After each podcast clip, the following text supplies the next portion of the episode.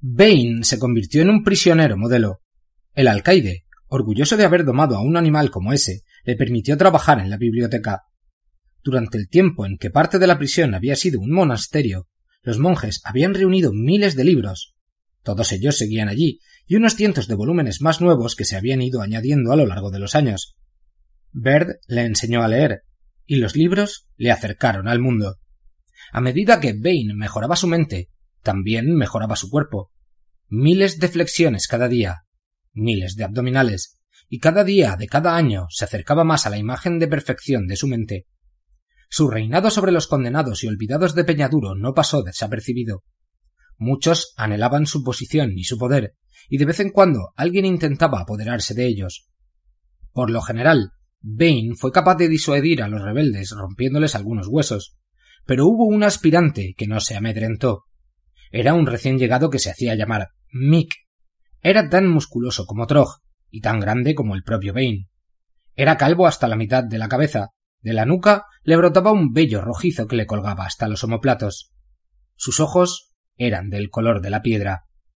La primera vez, Mick atacó a Bane con los puños. Lucharon durante una hora, hasta que no pudieron más. Mientras cojeaba de vuelta a su celda, Bane pensó que podía ver la duda en los rostros de los convictos que le habían aclamado minutos antes. La segunda vez que pelearon, Mick usó un arma, un cuchillo, un trozo de cristal con un extremo envuelto en cinta para formar un mango. Se abalanzó sobre Bane desde las sombras y le hizo un corte en el costado. Bane retrocedió hasta chocar con los barrotes de la celda. Entonces bajó la cabeza y atacó. Su cabeza se estrelló contra el estómago de Mick mientras el cristal le hacía otra herida en la espalda. Mirándose a los ojos, Bane y Mick cayeron al suelo.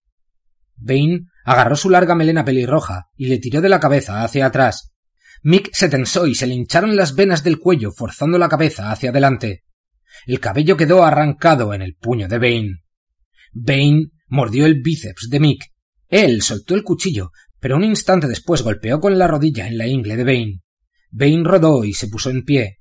Mick ya estaba de pie. Cubiertos de sudor y sangre, se dieron puñetazos, patadas y golpes. La pelea terminó como la primera, con los dos hombres demasiado exhaustos para continuar. Tambaleándose, sangrando y apenas capaz de caminar, Bane estaba seguro de la duda en los rostros de los que le rodeaban. Si hay una próxima vez, dijo Drog, te vencerá. Mátalo esta noche mientras duerme. No, dijo Bane. Perdería el respeto. Lo mataré donde todos puedan verlo. Bane regresó al lugar de la pelea y encontró lo que buscaba. El puñado de pelo rojo.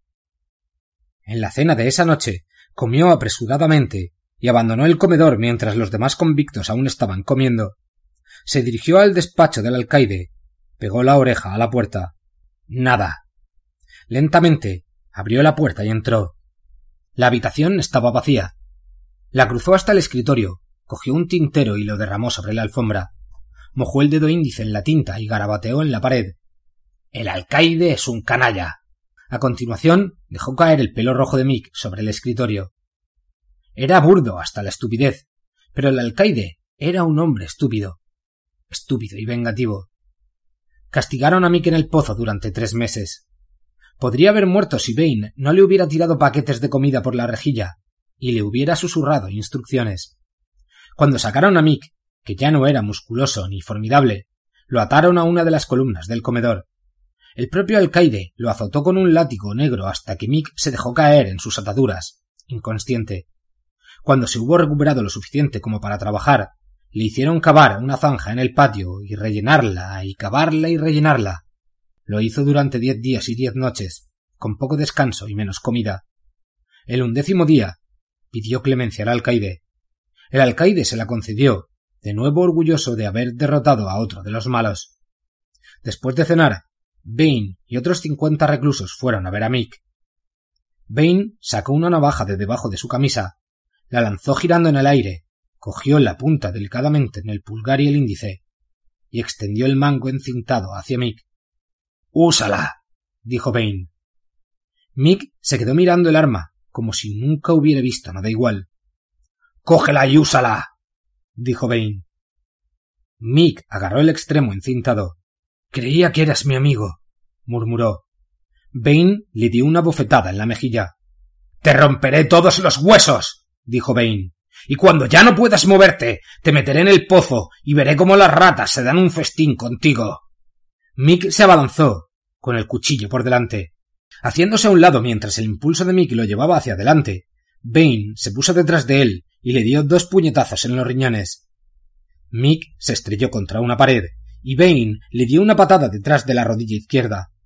Mick cayó, se giró hasta quedar sentado y le clavó el cuchillo a Bane en la espinilla. Bane retrocedió medio paso, levantó un pie y lo golpeó contra la mano de Mick. El cuchillo se partió por la mitad. Un fragmento ensangrentado sobresalió de la palma de la mano de Mick. Bane se volvió hacia los demás. Este es el hombre que os ha hecho dudar de mí. gritó.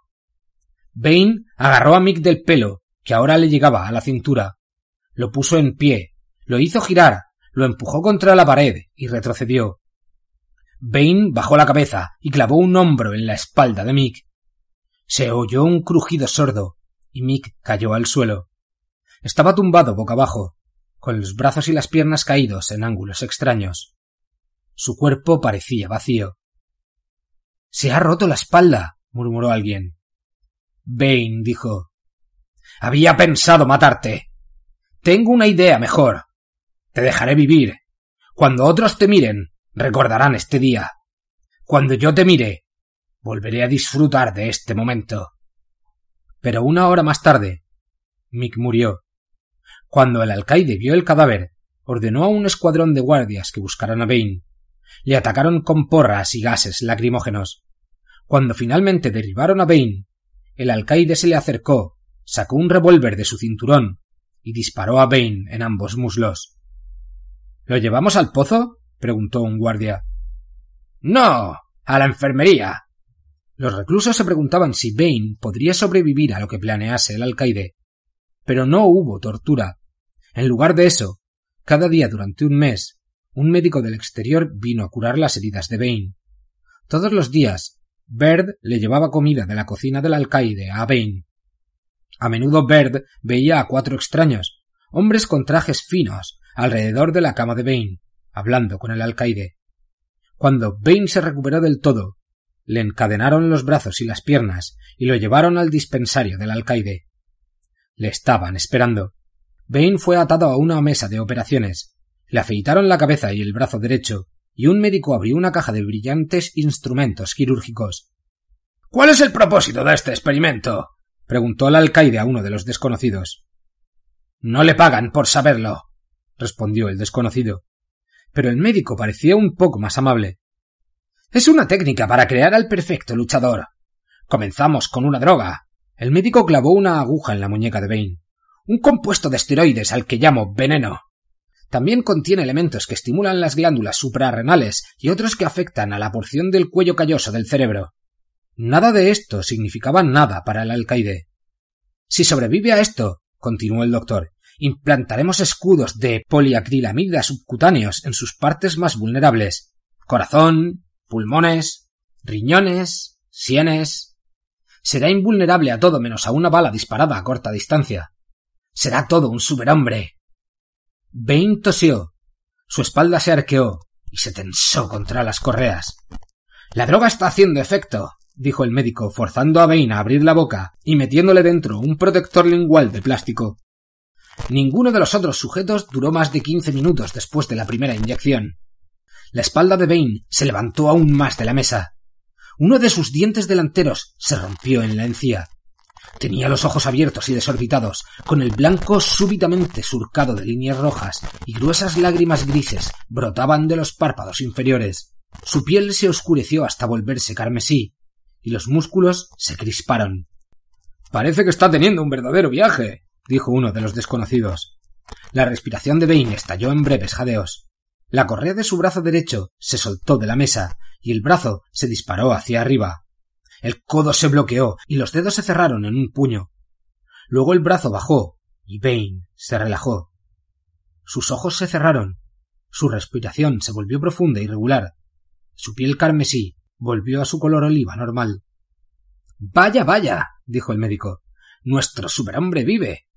Clavó un sirete en el dedo índice derecho de Bane y observó cómo se llenaba de sangre. Haré algunas pruebas y si todo está bien, continuaremos mañana. Al día siguiente comenzó la operación. Primero cortes en la piel y el músculo y el deslizamiento de los escudos de poliacrilamida, algo sencillo. A continuación, la parte más complicada, dos perforaciones en la base del cráneo y la inserción de tubos metálicos. Los tubos de metal estaban unidos a tubos de plástico, permitiendo que el fármaco, el veneno, traspasara la barrera hematoencefálica y se introdujera directamente en el cerebro. Después de cada operación, el médico esperaba que Bain muriera, y en cambio, después de cada una, se recuperó. Pero no sin coste. Cuando lo sacaron del pozo, estaba delgado y duro como un atizador. Ahora su cuerpo era una masa de bultos y protuberancias. Los escudos, por supuesto, pero también el efecto del veneno en sus músculos. Ahora era enorme y grotesco. Sin embargo, no le importaba, porque cada vez se acercaba más a su idea de perfección. Tras seis meses de experimentos, Baird encontró la oportunidad que había estado esperando. El doctor se había dejado un vial de veneno en la mesa junto a la cama de Bain. Baird no entendía todo lo que estaba pasando con Bain, pero había oído algo de lo que el doctor intentaba conseguir y sabía que la droga era un elemento esencial. Una droga así tenía que ser enormemente valiosa. Cuando estaba retirando los platos de la cena de Bain, Baird cogió el veneno y lo escondió bajo la bandeja. Bain vio la maniobra y sonrió. Si alguna vez salía, Baird podría vender la droga por una pequeña fortuna. Si alguna vez salía. A las nueve de la mañana vinieron a por Bain. Cuatro de los extraños armados con pistolas tranquilizantes lo esposaron y lo llevaron hacia la puerta. Bain se dio cuenta de que si llegaban a donde quiera que lo estuvieran llevando, sus posibilidades de escapar disminuirían enormemente. No estaba acostumbrado a enfrentarse a enemigos mucho más listos que el alcaide. La puerta se abrió y por un momento Bain se quedó paralizado. El cielo, la hierba, los árboles y, en el camino fuera de los muros, lo que parecía una jaula de acero montada sobre ruedas, una celda más sólida que cualquiera de Peñaduro, y tal vez un presagio de su vida futura. No podía dejar que lo metieran dentro. Contuvo la respiración hasta que estuvo seguro de que su piel se oscurecía, hasta que estuvo seguro de que lo que estaba a punto de hacer convencería a sus captores. Y entonces, cuando estaban atravesando la verja, jadeó y se dobló por la cintura. Ayuda. jadeó. El hijo de puta está teniendo un ataque. dijo uno de los desconocidos. Se puso en cuclillas y miró a la cara de Bain. ¿Qué pasa? ¿Necesitas un médico? Bain le dio un rodillazo en la barbilla, se giró y le clavó la cabeza al segundo hombre. El tercer hombre apuntó con su pistola y disparó un dardo tranquilizante que alcanzó a Bain en la sien y se enterró detrás de un escudo de plástico. Bain le dio una patada en el vientre, saltó sobre su cuerpo y echó a correr, dejando a los tres desconocidos tendidos en el suelo. El camino por el que iba formaba un ángulo pronunciado hacia arriba, y de repente Bain lo reconoció. Once años antes lo había recorrido con el cadáver de su madre. Detrás de él oyó una sirena y disparos. Algo le golpeó en la parte baja de la espalda y lo tiró. Era una bala de fusil que impactó en sus riñones. Se puso en pie y echó a correr. En lo alto del camino se detuvo y miró hacia atrás. Los guardias entraban por la puerta y disparaban desde lo alto del muro. Observó la zona. Cielo, hierba, árboles y muy por debajo el océano que se había tragado a su madre. Saltó. Cayó al agua con los pies por delante y se sumergió. Sabía cómo aguantar la respiración y cómo nadar. Había practicado mucho en el agujero. Pero las esposas eran un problema. No sabía nadar sin las manos. Se concentró, envió su voluntad a través de las venas y los músculos. Visualizó la cadena entre las esposas, sus brazos abiertos. Y la cadena se rompió. Una figura larga y oscura se interpuso entre él y la luz del sol. De lo que había estudiado y leído, sabía que esto tenía que ser un tiburón. ¿El tiburón que se había dado un festín con su madre, quizá? Empezó a nadar para alejarse. El tiburón se sumergió, moviéndose rápidamente. En segundos lo atraparía. Sus dedos rozaron el fondo arenoso y se sujetó en una roca. En el pozo había utilizado piedras para aplastar a las ratas. ¿Era este agujero tan diferente? Se giró y vio a través de la oscuridad azul verdosa un hocico blanco y dos filas de dientes brillantes. Golpeó a la bestia justo encima de los ojos. Una y otra vez. Una y otra vez. Las aletas del tiburón habían dejado de moverse y su sangre se confundía con el agua a su alrededor. ¿Quieres comerme?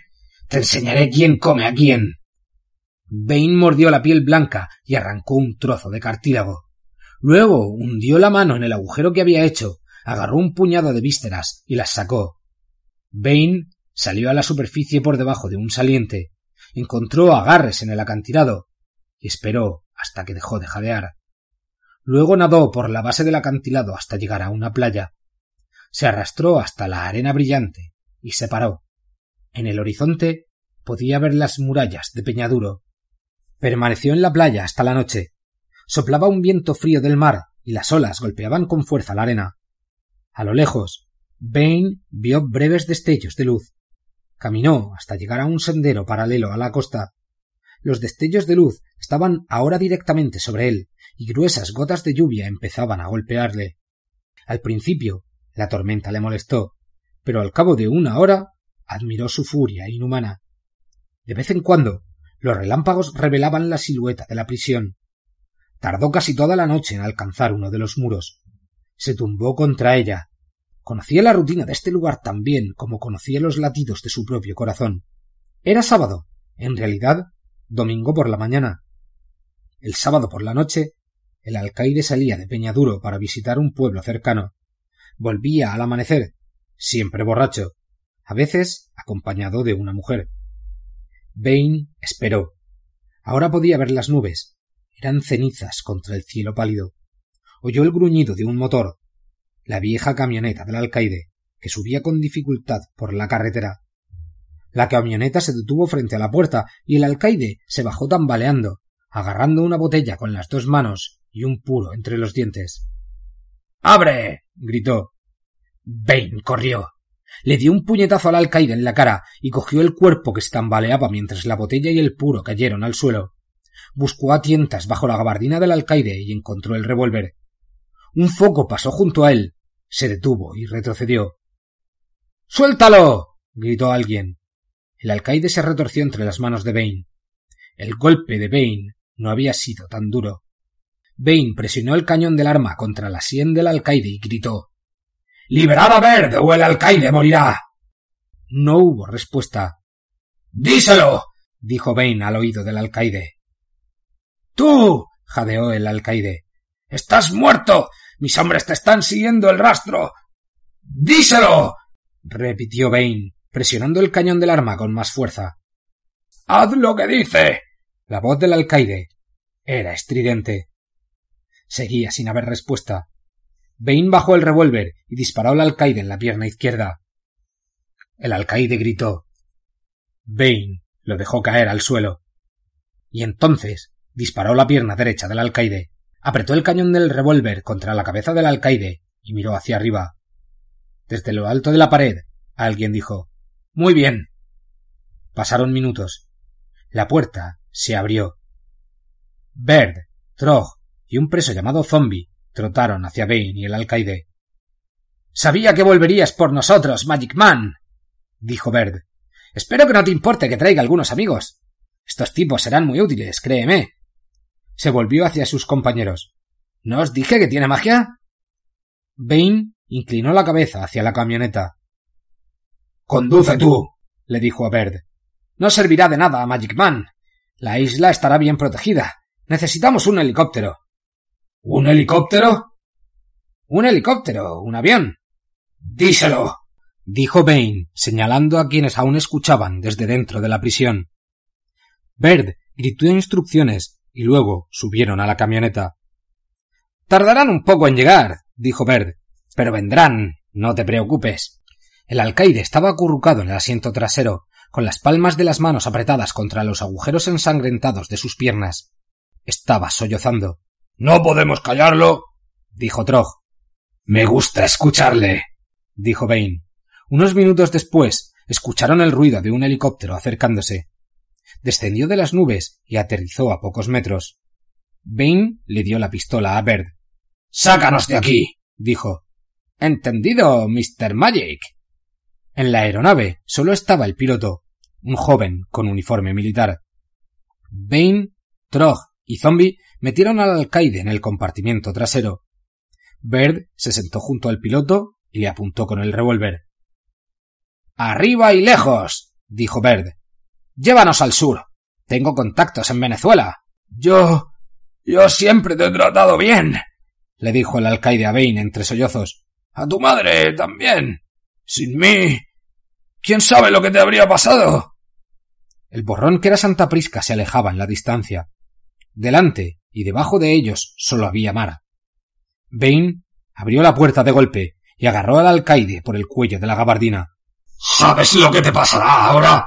preguntó Bane con la mano en la nuca del gordo. Te comerán los tiburones. El alcaide cayó, agitándose y gritando. Durante los tres meses que Baird tardó en viajar a Estados Unidos, Bane lo interrogó continuamente sobre Gotham. Aunque Baird presumía de las glorias de otros lugares, Nueva York, Los Ángeles, Chicago, San Luis, Metrópolis, Bane siempre giraba la conversación hacia Gotham. ¿Por qué te gusta tanto la gran G? preguntó Baird en una ocasión. No lo sé, respondió Bane lentamente. Pero cuéntame otra vez lo que me dijiste, empeñaduro. Baird habló durante una hora. Cuando terminó, Bane dijo Ese Batman. ¿Qué hay de él? Nadie sabe quién es, ni a qué juega. Pero Gotham, después del anochecer, es suya. Ha acabado con los principales jugadores de la ciudad. Los únicos que no le temen están locos. Y de repente, Bane supo por qué estaba tan obsesionado con Gotham. Y era lógico. Allí gobernaba el miedo. Conquista el miedo. Conquista el murciélago y serás dueño de la ciudad. Cuando Mick me desafió. Si hubiera ganado, habría gobernado la prisión. Sí, Magic Man, pero no había posibilidad de que perdieras. Bane gimió y abrió los ojos. Estaba desorientado, como siempre que venía de su pasado. Lentamente se dio cuenta de la habitación que lo rodeaba. La habitación de un motel a las afueras de Gotham. El rectángulo del techo era brillante y nítido. La luz del sol entraba por él. Debía de llevar horas durmiendo. Tenía hambre. ¿Y dónde estaban Verde y las mujeres?